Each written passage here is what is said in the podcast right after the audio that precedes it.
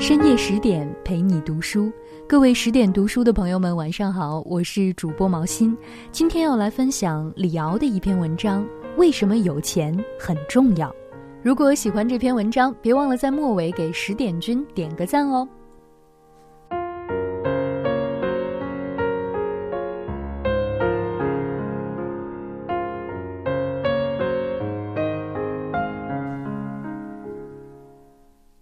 宋朝的司马光是国家的大臣，很多人刚进朝廷的时候，总是先去拜访他。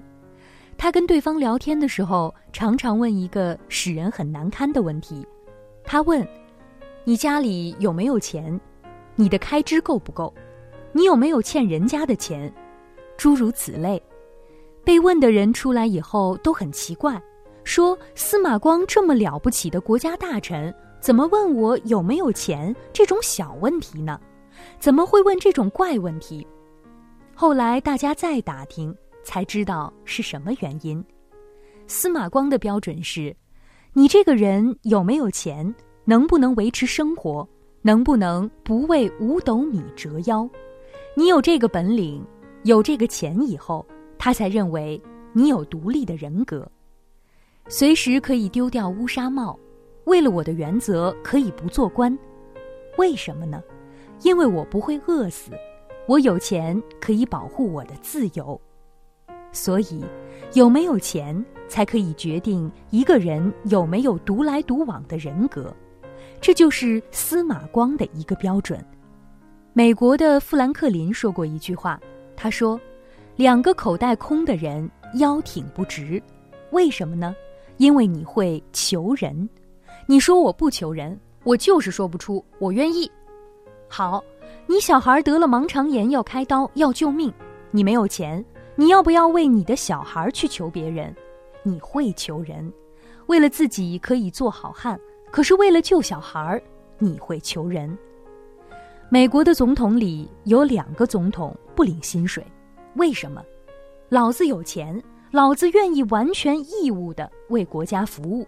一个就是胡佛，一个就是肯尼迪。胡佛的太太会讲中文。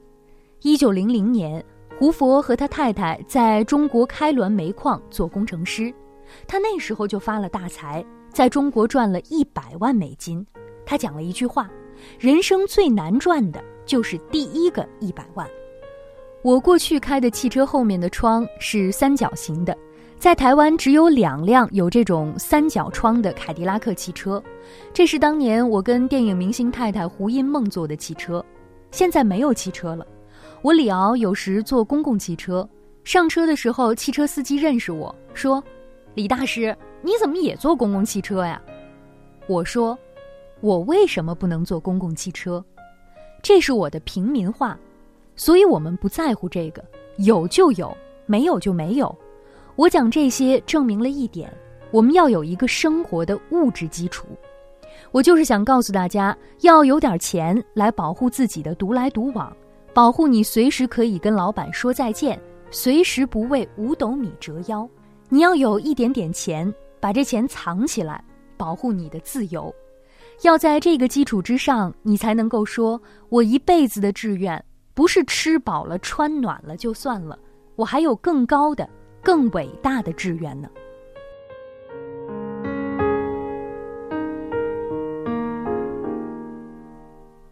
好，更多美文请关注微信公众号“十点读书”。如果您喜欢这篇文章，千万别忘了在末尾给十点君点个赞哦。